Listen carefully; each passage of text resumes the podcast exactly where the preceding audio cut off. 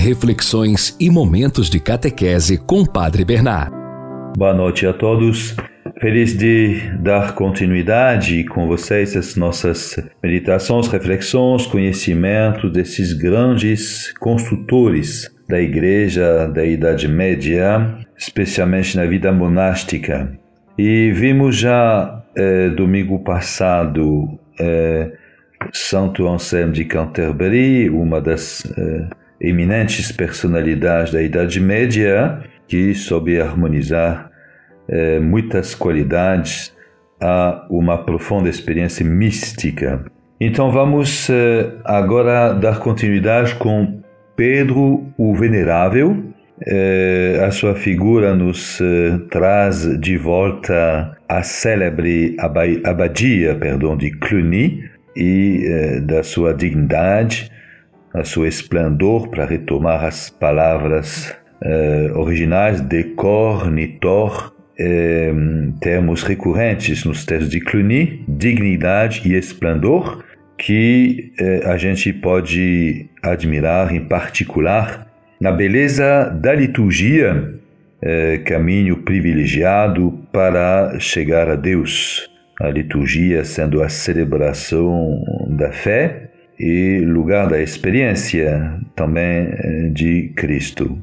No entanto, mais ainda que esses aspectos, a personalidade de Pedro o Venerável relembra a santidade dos grandes abades de Cluny. A citação em Cluny não teve um, não teve um abade só que não foi santo afirmava em 1080 o Papa de Roma, Gregório VII. Não teve um único abade que não foi santo em Cluny, diz Gregório VII. E no meio desses abades se inscreve Pedro Venerável, que reúne nele mesmo um pouco todas as virtudes dos seus predecessores, apesar que já na sua época, Cluny, eh, diante das novas ordens, como aquele de Cito, começava já a, a sentir alguns sintomas de crise também. Pedro, o venerável, é um exemplo admirável de uh, ascese, uh, rigoroso consigo mesmo e compreensivo para com os outros. Ele nasceu em cerca de 1094 na região francesa da Auvergne e entrou ainda criança o mosteiro de Soxilonge, onde se tornou monge professo e em seguida prior. Em 1122 ele foi eleito abade de Cluny e ocupou esse cargo até a sua morte, que aconteceu no dia do Natal de 1156, como ele tinha desejado.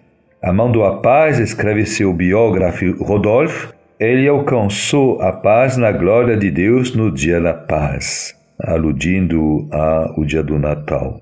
Aqueles que o conheceram eh, exaltaram a mansidão distinguida, o equilíbrio sereno, o domínio de si, a retidão, a lealdade, lucididade, capacidade particular de mediador é, ele mesmo disse, escrevia de si mesmo, ele está na, na minha natureza mesma de ser profundamente levado à indulgência.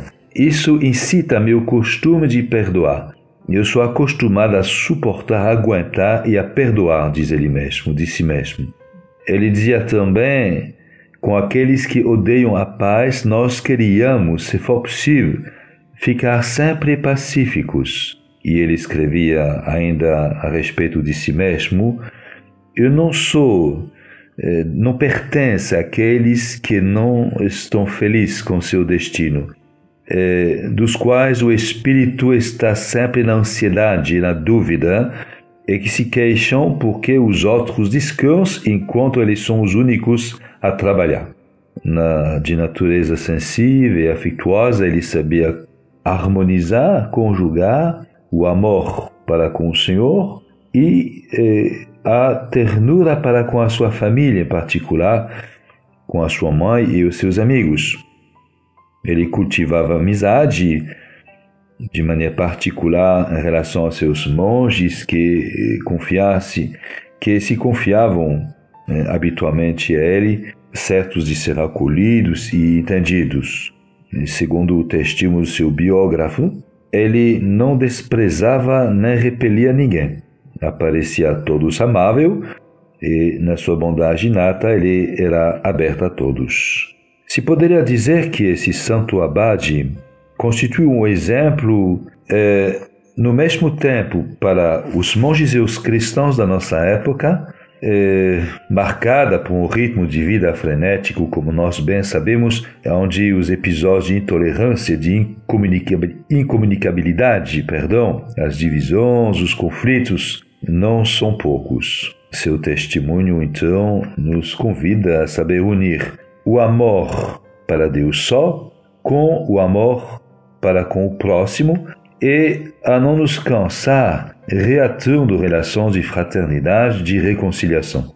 É assim que agia Pedro o Venerável, que se, eh, se encontrou na cabeça do mosteiro de Cluny durante anos que não foram bem serenas, em razão das diferentes causas exteriores e internas da abadia, e conseguindo ser no mesmo tempo severo, firme e dotado de uma profunda humanidade, que seria uma das suas características. Ele tinha o costume de dizer: a gente poderá alcançar mais de um homem o tolerando antes que do irritando eh, com queixas. Em razão do seu cargo, ele teve que efetuar frequentes viagens na Itália, na Inglaterra, na Alemanha, na Espanha, e o abandono forçado da quietude contemplativa era um peso para ele. Ele confessava, citação, eu vou de um lugar a outro, eu me canso, eu me inquieto, eu me tormento, é, levado a cair lá ao momento, eu tenho o espírito voltado para as minhas afazeres e um outro para aquelas dos outros, não são sem uma grande agitação na minha alma. Essa tensão entre a vida contemplativa do mosteiro, a vida do serviço do louvor de Deus na liturgia, um ritmo regular e as preocupações do mundo. Obrigado em compor hein, com os poderes eh, e os senhores que circundavam Cluny, é, no entanto, consegue, hum, graças ao seu sentido da medida, a sua magnanimidade, ao seu realismo, em conservar sua tranquilidade, sua paz habitual. É, no meio das personalidades com as quais ele entrou em relação, é, teve Bernard de Caraval, que vamos ver a próxima vez, domingo próximo, considerado como último padre da Igreja latim, com o qual ele teve uma relação em crescendo de amizade, apesar da diversidade dos seus temperamentos, de seus pontos de vista também. Bernard o definia como um homem importante, eh, ocupado nas, eh, nas coisas importantes, e eh, o estimava muito. Enquanto Pedro Venerável definia Bernard como a lanterna da igreja, e eh, forte e esplêndido coluna da ordem monástica de toda a igreja, dizia dele. Com um sentido eclesial muito vivo, Pedro Venerava afirmava que os acontecimentos do povo cristão deviam ser vividos na intimidade do coração, por aqueles que fazem parte eh, do número dos membros do corpo de Cristo.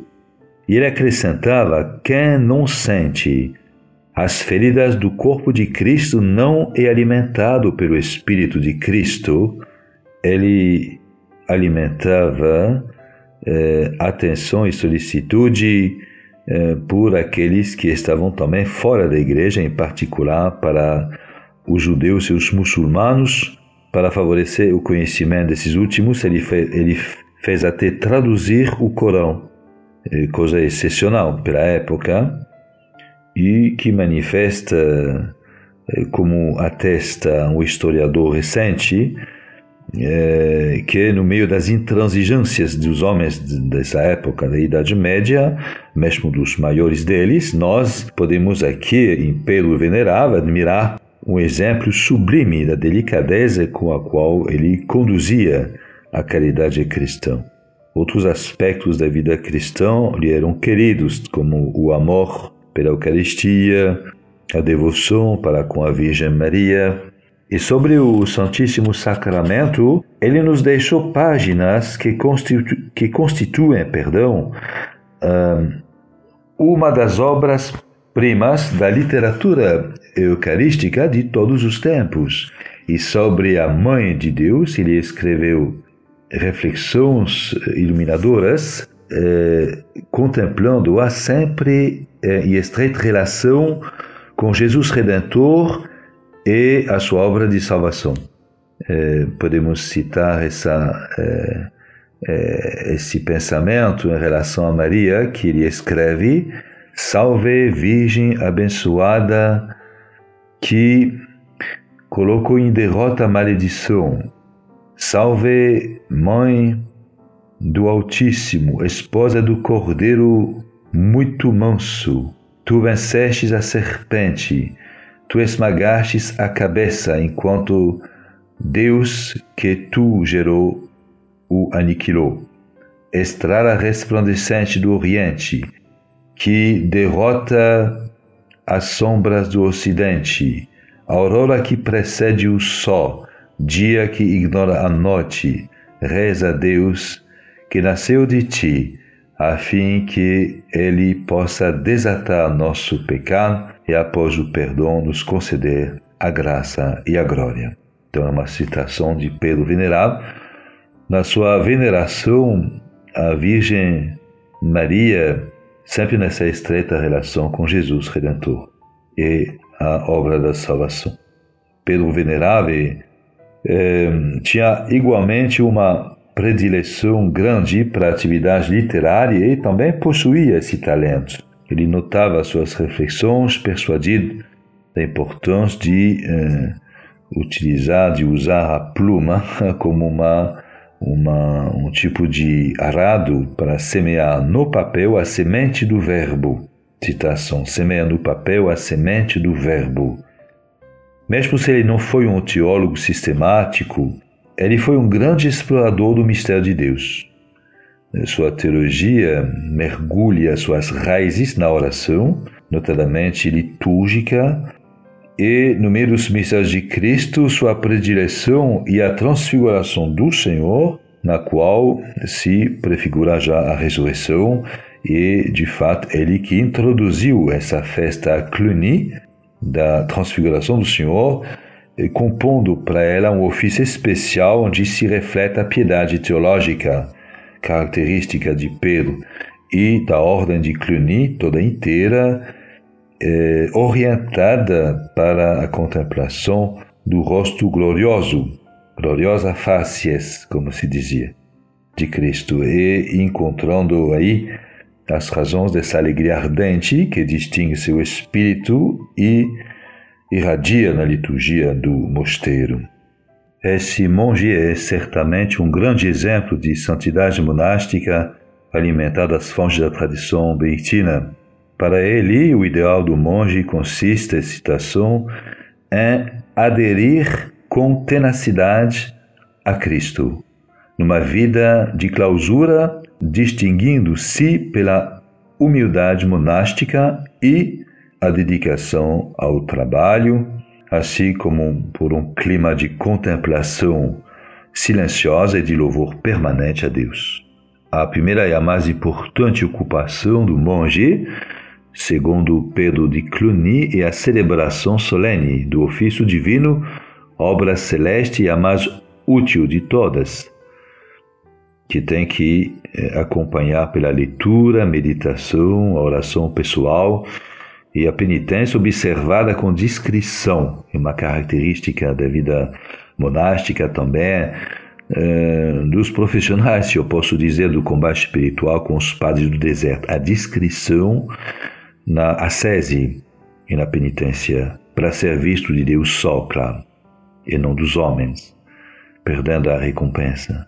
Desta maneira, toda a vida resulta impregnado de um amor profundo para com Deus e de amor para com os outros, o amor que se expressa na abertura sincera ao próximo, no perdão e na busca da paz. Se esse estilo de vida, unido ao trabalho cotidiano, constitui para São Bento o ideal do monge, aquele nos diz respeito também a todos nós, ele pode ser, numa ampla medida, o estilo de vida do cristão também, que quer eh, tornar-se um autêntico discípulo de Cristo, caracterizado precisamente por uma forte adesão a Cristo, pela humildade, pela dedicação ao trabalho e a capacidade de perdão e de paz. Então vimos que a figura de Pedro Venerável nos eh trouxe de volta a célebre abadia de Cluny na sua dignidade e esplendor duas palavras que podem definir a liturgia, que é a celebração da fé, e a vida de louvor dos monges. Eles são ocupados, é, certo, do trabalho, mas essencialmente da liturgia, que é a celebração do louvor de Deus. E recentemente, o Papa Francisco é, publicou, é, dia 29 de junho deste ano 22, 2022 uma carta apostólica. Desiderio Desideravi eh, desejei de um grande desejo comentando nesta eh, carta apostólica o, o, desejo do Senhor de se comunicar a nós eh, escrevendo a todo o povo de Deus e no, numa preocupação também de formação litúrgica de todo o povo de Deus. Então queria retomar alguns trechos com vocês é, ilustrando a importância da liturgia e a consideração que tem o Santo Padre Francisco e os santos padres precedentes para os nossos tempos, bem conscientes que finalmente o futuro da Igreja depende da sua maneira, da sua relação com a liturgia, que o lugar da expressão e da transmissão da fé, da comunicação da graça. Ele fará o Papa Francisco número 10 desse documento, após de ter comentado o desejo do Senhor, do grande desejo do Senhor, ele comenta, número 10, sobre uh, liturgia como lugar de encontro com Cristo. Aqui reside toda a poderosa beleza da liturgia, o encontro com Cristo. Se a ressurreição fosse para nós um conceito, uma ideia, um pensamento, se o ressuscitado fosse para nós o recolhimento do recolhimento de outros, ainda que autoritários, como por exemplo dos apóstolos, se não nos fosse dada também a possibilidade de um verdadeiro encontro com Ele, isso seria declarar que a novidade do Verbo feito carne se esgotou. Pelo contrário, a encarnação, além de ser o único acontecimento sempre novo que a história conhece é também o próprio método que a Santíssima Trindade escolheu para nos abrir o caminho da comunhão. A fé cristã ou é um encontro com Ele vivo ou não existe. Número 11. A liturgia nos garante a possibilidade de tal encontro, diz o Santo Padre o Papa Francisco. Para nós, uma vaga lembrança da última ceia não adiantaria. Precisamos estar presentes nessa ceia para poder ouvir a sua voz, comer o seu corpo e beber o seu sangue. Nós precisamos dele. Na Eucaristia e em todos os sacramentos, é-nos garantida a possibilidade de encontrar o Senhor Jesus e de fazer chegar até nós a força do seu mistério pascal. Poder salvífico do sacrifício de Jesus cada palavra sua, cada gesto, olhar e sentimento chega até nós através da celebração dos sacramentos. Eu sou Nicodemos, diz o Papa. A mulher samaritana junto ao poço, diz o Papa. O endemoniado em Cafarnaum, o paralítico na casa de Pedro, a pecadora perdoada, a mulher afligida por hemorragias, a filha de Jairo, o cego de Jericó, Zaqueu, Lázaro, ladrão e Pedro, ambos perdoados. Tudo isso sou eu. O Senhor Jesus, que não morre mais, que vive para sempre com sinais da sua paixão, continua a perdoar-nos, a curar-nos, a salvar-nos com o poder dos sacramentos e a maneira concreta, por meio de sua encarnação, que ele nos ama e a maneira pela qual ele satisfaz sua própria sede por nós, que ele havia declarado da cruz, diz o Papa Francisco. Número 12. O nosso primeiro encontro com o seu feito pascal é o acontecimento que marca a vida de todos os crentes, o nosso batismo. Esta não é uma adesão mental ao seu pensamento ou a concordância com o código de conduta imposto por ele. Pelo contrário, é um ser mergulhado em sua paixão, morte, ressurreição e ascensão, um ser mergulhado em seu ato pascal. Não é mágica. A magia é o contrário da lógica dos sacramentos, porque a magia pretende ter um poder sobre Deus e por isso vem do tentador. Em perfeita continuidade com a encarnação, nos é dada em virtude da presença e ação do Espírito a possibilidade de morrer e ressuscitar em Cristo. Número 13. Como é emocionante como isso acontece. A oração pela bênção da água batismal, diz o Papa, revela-nos que Deus criou a água precisamente com o batismo em mente. Isso quer dizer que quando Deus criou a água, ele estava pensando no batismo de cada um de nós. E este mesmo pensamento o acompanhou em toda a sua atuação na história da salvação, todas as vezes com, com, que, com intenção precisa, usou água para sua obra salvífica. É como se, depois de ter criado a água em primeiro lugar, ele quisesse aperfeiçoá-la, tomando-a eventualmente, tornando-a, perdão, eventualmente, a água do batismo. Foi assim que ele quis enchê-lo com o movimento do seu espírito pairando sobre a face das águas, no Gênesis, para que pudesse conter o culto dentro do poder de santificar. Ele usou a água para regenerar a humanidade através do dilúvio, em Gênesis 6 e 9. Ele a controlou, separando-a para abrir o caminho da liberdade através do Mar Vermelho, ele o consagrou no Jordão, mergulhando nele a carne da palavra embebida no Espírito. No final, misturou com o sangue de seu Filho, dom do Espírito inseparavelmente unido ao dom da vida e à morte do Cordeiro imolado por nós, e do seu lado transpassado ele derramou sobre nós. E é nesta água que fomos imersos pelo batismo para que com, por para que, por seu poder, possamos ser inseridos no corpo de Cristo e com ele ressuscitar para a vida imortal. O nosso batismo, que nos imerge eh, no mistério de Cristo morto e ressuscitado. Ele prossegue com uma curta reflexão sobre a Igreja, sacramento do corpo de Cristo, referindo-se ao Concílio Vaticano II, a Sacro Sanctum Concilium. Como nos recordou o Concílio Vaticano II, citando as Escrituras, os padres e a liturgia, os pilares da autêntica tradição, foi do lado de Cristo que dormia o sono da morte sobre a cruz que saiu o maravilhoso sacramento de toda a Igreja. O paralelo entre o primeiro Adão e o novo Adão é notável. Assim como do lado do primeiro Adão, depois de tê-lo lançado em sono profundo, Deus faz surgir Eva, assim também do lado do novo Adão, Cristo, adormecido o sono da morte na cruz, nasce a nova Eva, a Igreja. O espanto para nós está nas palavras que podemos imaginar o novo Adão feito seu ao contemplar a Igreja.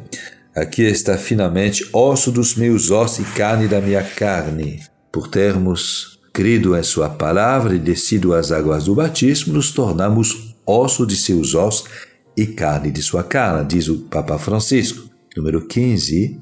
Sem esta incorporação, não há possibilidade de viver a plenitude do culto a Deus. De fato, há apenas um ato de adoração perfeito e agradável ao Pai, ou seja, a obediência do Filho, cuja medida é sua morte na cruz. A única possibilidade de poder participar de sua oferta e tornar-se filhos no Filho. Este é o presente que recebemos. O sujeito que atua na liturgia é sempre e somente Cristo Igreja, o corpo místico de Cristo. Após eh, desta contra-reflexão, sacramento do corpo de Cristo, o Papa reflete sobre o sentido teológico da liturgia. Devemos ao concílio e ao movimento litúrgico que o precedeu a redescoberta de uma compreensão teológica da liturgia e de sua importância na vida da Igreja. Como os princípios gerais enunciados na Sacrosanctum Concilium foram fundamentais para a reforma da liturgia, continuam a ser fundamentais para a promoção dessa celebração plena, consciente, ativa e fecunda. Na liturgia, a fonte primária e indispensável da qual os fiéis devem derivar o verdadeiro espírito cristão, com esta carta quero simplesmente convidar toda a igreja a redescobrir, salvaguardar e viver a verdade a força da celebração cristã. Quero que a beleza da celebração cristã e as suas consequências necessárias para a vida da igreja não sejam prejudicadas por uma compreensão superficial e escorçada de seu valor.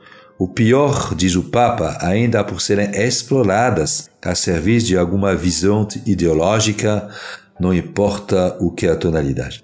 A oração sacerdotal de Jesus na última ceia, para que todos sejam julga cada uma de nossas divisões em torno do bom partido, em torno do sacramento da misericórdia, sinal de unidade, vínculo de caridade.